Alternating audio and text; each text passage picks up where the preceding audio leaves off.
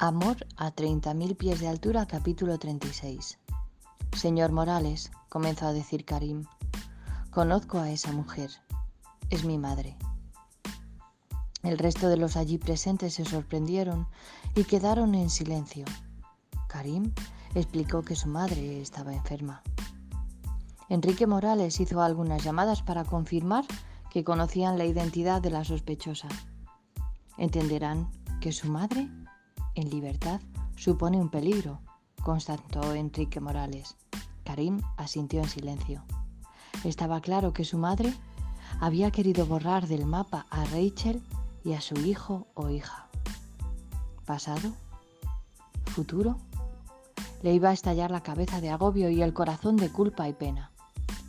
Zafar fue quien reaccionó. Habló con Enrique Morales y un par de policías que llegaron después.